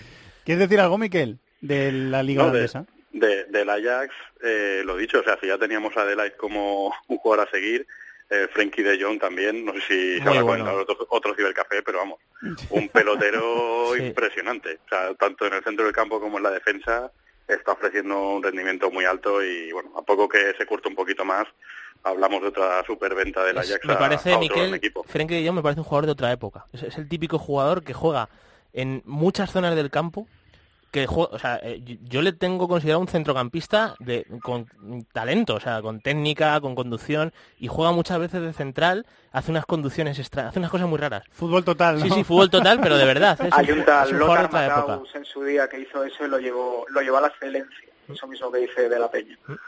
Eh, bueno, pues así estaba Holanda, que no está tan apretado como el campeonato portugués. El campeonato portugués tiene, eh, hay que ponerle un asterisco, que es ese partido de, del Oporto en Estoril, me parece que fue la semana pasada, Sí. que sal- se- salió una grieta en una parte de la grada y la afición se fue y lo pararon al descanso y ese partido se tiene que terminar. eh, pero ahora mismo ese partido, con, con ese partido pendiente, el Oporto tiene un punto de ventaja sobre el Sporting y dos sobre el Benfica. ¿Qué quiere decir? Que hay liga en Portugal, que quiere decir que no lo vamos a pasar bien de aquí a Sí, está, final de eh, temporada. está- Qué superviviente Rui Vitoria, ¿eh? Está apretadísimo, sí, Me sí. está sorprendiendo eso muchísimo, Bueno, porque ha sido el peor equipo de la Champions, el Sí. Benfica, Y- y... está manteniendo el puesto... Y yo recuerdo que, que al principio hubo muchísimas dudas. Cuando yo no, no sé si llega exactamente a sustituir a Jorge Jesús, si es directo el cambio, pero yo creo que sí. Me suena que sí. Y, y los primeros meses fueron complicadísimos y acabó ganando la liga. Y bueno, es verdad que en la Champions han estado muy mal, pero este fin de semana han ganado 3-0. Eh, y bueno, jugando bien, ¿eh? Sí, sí, sí. Jonas me- metiendo goles. Sí, marcó y- dos goles, Jonas, si no me equivoco. Pizzi está jugando a muy buen nivel ahí, Sí, marcó también. reconvertido. Eh, bueno, eh, yo creo que tiene un punto mejor equipo el Benfica, pero yo veo al Oporto bastante rocoso. ¿eh? Es un equipo que, que ha tornado a otra cosa y es un equipo complicado de meterle mano. Perdona, Miguel, tienen a un serbio que, que, mm, está jugando bien, pero se lesionó. Eh, Krovinovic se llama. No, serbio no, perdón, croata. Que me perdone, me perdonen los croatas. Croata, Krovinovic, de 22 años, que está jugando de interior por la izquierda y está jugando bastante bien con el, con el Benfica. Perdona, Miguel. No, so- solo comentar el, el empate del Sporting de Portugal, que bueno, nos privó de tener una cabeza importante. Perdió ahí un par de puntos que le hubieran dado para ponerse por delante a falta de ese partido del Oporto que comentáis y que le hubieran metido más presión a- al equipo de los Dragones. Pero bueno, y que nos dejó una de las imágenes también del fin de semana, el mosqueo de, de, un, de un conocido, como fue yo que he entrado, cuando le sustituyeron ya en el descuento. Sí, va de contra, va de- iba a decir va de contra en contra, va de mosqueo en mosqueo contra, ¿eh? Y está jugando mucho en las últimas épocas. Iba a decir el- que en el Benfica eh, bien Grimaldo, ¿eh? Haciendo buenos partidos como lateral izquierdo, Grimaldo después de Es- recuperarse de su lesión. Es muy buen jugador, ¿eh? Es otro jugador que va a, sa- va a salir del Benfica. Es el típico lateral que se mezcla con el juego, que viene dentro, que tiene técnica, que interpreta bien. Es- Va, va arriba muy es bien, buen ofensivo. Sí, es buen Era- jugador. era una de las, bueno, Borja lo sabrá, una de las perlas de la cantera del Barça hasta que, bueno, se, parece que se truncó un poco el tema de la renovación o, o tal, y, y optó por salir a, a Portugal, pero vamos. Bueno, de, de hecho lo que dice Miquel es cierto, cuando trajeron a Lucas Diña al Barcelona hubo aquí un, un lobby pro cantera que no entendió cómo dejaban marchar a Grimaldo para cometer el fichaje de Lucas Diña. O sea, todavía eso todavía a día de hoy se echa y se reprocha. Que le pasa al Barça eh, con varios jugadores, ¿eh? Que, que salen muy jovencitos porque no, no, no les encuentra el hueco. Ellos Sí. no, no, no encuentran el hueco que quieren en el club y... Es- eso da para un extenso debate, porque yo creo que... Eso hay intereses de por medio. Eso un día podríamos hablar de representantes. Es decir, a mí Aleña, a nivel de términos futbolísticos como tal, no me parece tenga más calidad en su posición que la que tenía Grimaldo en su momento. Grimaldo sale y no sale Aleña, pues por temas seguramente extradeportivos, representantes, lo que sea. No, Pero y yo volviendo creo que también, liga, Borja, yo, yo creo que pasa una cosa, un simple apunte, y al final es que cuando se asentaron Iniesta, Xavi y demás, no había jugadores referencia en sus posiciones, Eso y a lo mejor ahora sube Grimaldo y dice, pero ¿dónde voy yo si está yo- aquí Jordi Alba? Claro. ¿Sabes? Entonces ahora mismo el Barça tiene un nivel que es muy complicado de entrar, de- venir de atrás. Sin duda. Pero que, que luego no le pase como se rumoreaba con Bellerín y que el Barça tenga que soltar 40, 50 millones para recuperar un jugador que tuvo. Esa, el Barça sabe también unas cuantas. ¿Qué vas a decir, Eh, eh, Borja? ¿Qué quieres decir? Sí, volviendo a Portugal, pues si no abrimos ventana Barça, fichajes, dinero gastado... Sí, no terminamos, da- no terminamos. Da sí. para un serial. Rápidamente lo de Portugal. La liga más apretada de Europa, toda vez que están la mayoría ya decididas o en vías de. Eh, tres equipos muy diferentes entre sí, tres historias muy potentes detrás. A mí me preguntas, yo te digo, el mejor once titular para mí es el Sporting Club de Portugal, la mejor plantilla para mí es la del Porto, y el Benfica, que creo que está un paso por debajo, como ha demostrado en Champions, tiene una ventaja. Y a cualquiera que vea un partido de Liga Portuguesa al Benfica fuera de casa, que se fije. El Benfica, todos los partidos, salvo el del Albalade y el del Tragao, los juega de local. Los juega de local. Va a Setúbal, tres cuartos del estadio encarnado. Va a Chávez, tres cuartos del estadio aficionados del Benfica. Eso es un plus que quieras o no, te va a hacer sacar partidos adelante en situaciones complicadas. Y creo que el Benfica históricamente ha jugado mucho con eso. Y ahora que está un peldaño por debajo, las opciones de título pasan por, por ese factor ambiental que el Benfica tiene de una manera más clara que Porto o Sporting. Y otro factor más, eh, que no está en competición eh, europea. También, bien visto. No está en competición europea. Porque el Pero fijaos Oporto, que, el eh, Oporto tiene Champions y el Sporting eh, contra el Astana tiene eliminatoria Europa League. ¿Qué vas a decir, Miguel? No, que, que de- justamente en una temporada en que va a acabar con Mundial, que digamos la liga local del equipo que ganó la última Eurocopa esté tan fuerte, yo creo que eso va a beneficiar muchísimo también a la selección. Una selección que en algunos, bueno, lo hemos hablado muchas veces, que en algunos momentos eh, parecía un grupo conjurado eh, para según qué motivos y que, bueno, eh, producir a nivel local tanto tanta competitividad seguro que a la selección le va a hacer mucho bien. Eh, bueno, pues vamos a ver cómo evoluciona esta liga portuguesa hasta el final, eh, que la contaremos. En el mes de mayo termina y seguimos hablando de ella en el Cibercafé. Borja, muchas gracias, compañero, como siempre. Un abrazo, que vaya bien. compañero. Gracias, Miquel, un abrazo. Un abrazo para todos. Hola, señor productor de este programa, señor Chato. Hola, señor director, don ¿Qué tal- Fernando Evangelio. ¿Qué tal vas a tos? Muy bien, fenomenal. No podía ir a peor, así que va mejor. ¿Estás comiendo caramelitos de estos de eucalipto? Estoy vivo con caramelitos de Y bebiendo todo- mucha de todo agua. tipo, y agua. Y con jarabe y con todo tipo Muy de bien, cosas. pues eh, esta agenda será un reto. Eh, otro reto or- otro reto radiofónico más. ¿eh? Además, además de verdad, puedo morir en mitad de la agenda o puedo seguir para adelante y acabar bien el programa. Eh, No prometo nada. ¿Cuál es la recomendación musical eh, que has buscado? Hoy es homenaje. semana? Es un homenaje a, vamos a escucharlo, que seguro que todo el mundo va a conocer la canción.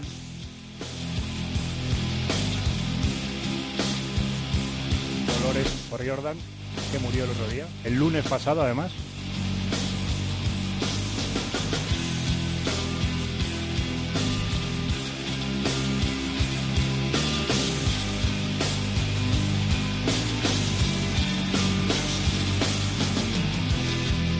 La vocalista del grupo Cranberries eh, y vamos a ambientar en una de las canciones más famosas del grupo la agenda de esta semana. ¿Tenemos cositas esta semana, Chato? Siempre hay cositas. En Inglaterra, por ejemplo, te cuento, no hay liga. Esta semana se disputa la cuarta ronda de la FA Cup. Y de ahí te destaco el viernes a las 9 menos 5, Yeovil, Manchester United. Yeovil Town. Ah, mira, lo conoces. Sí, Town. Mira qué bien. El sábado hay nueve partidos el- a las 4 de la tarde y el más destacado es el domingo a las 2 y media, es un Chelsea-Newcastle. Y además a las 5 de la tarde, Cardiff-Manchester City. El Yeovil Town está en la cuarta división inglesa, League 2, y está en el puesto vigésimo primero de 24. A lo mejor juega Alexis ese partido, ¿no? Con el Yeovil Town, ¿te Podría, imaginas? Podría jugar. ¿Te imaginas que le dejan jugar con el Yeovil Town? Eh, muy bien, eh, procede, prosigue. En Italia hay partidos aplazados entre semana. El miércoles a las seis y media Lazio Udinese, a las 9 menos cuarto hay un Sampdoria Roma. El fin de semana jornada número 22, sábado a las 9 menos cuarto Kievo Juve, domingo a las 12 y media Spal Inter de Milán, a las 3 destacan Nápoles Bolonia y Fiore Elas Verona, a las 6 Milán Lazio y a las 9 menos cuarto Roma Sampdoria.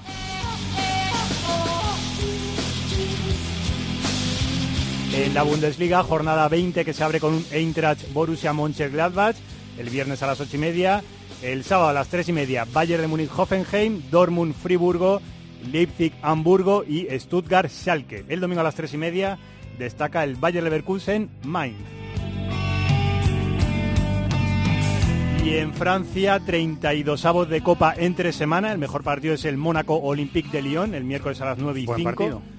Y jornada 23 el fin de semana. El partidazo es el que cierra esa jornada. El domingo a las 9 de la noche, Olympique de Marsella-Mónaco. Tercero contra cuarto, los dos separados por un punto. Antes a las 5 juega el Lyon en casa del Burdeos. Y el líder, el Paris Saint-Germain, juega el sábado a las 5 en casa ante el Montpellier. Since 1916 Y durante toda la semana programación deportiva y futbolera aquí en Cope. Muchas gracias, Chato. Adiós. Recuperen Chatos. Muchas gracias, Antonio Bravo, en la dirección técnica. Muchas gracias, David. Hasta la semana que viene. Chao. Buen trabajo. Y la semana que viene volvemos con más fútbol. Esta semana hay Copa del Rey y hay competiciones eh, domésticas en todas eh, las ligas grandes de Europa, prácticamente, sea liga o sea Copa. Las contaremos en tiempo de juego. La semana que viene, como siempre, el fin de semana tiempo de juego. Promoción deportiva de Cope toda la semana. Y ya sabéis que esta es la oferta mayor de una cadena de radio eh, de podcast especializado- especializados en deporte, que hay un montón. O no especializados en deporte, que también hay unos cuantos. Que disfrutéis del fútbol. Un abrazo muy grande para todos. Muchas gracias por estar ahí. Adiós. En el correo electrónico thisisfutbol@cope.es, en Facebook nuestra página This is Fútbol Cope y en Twitter arroba Fútbol Cope.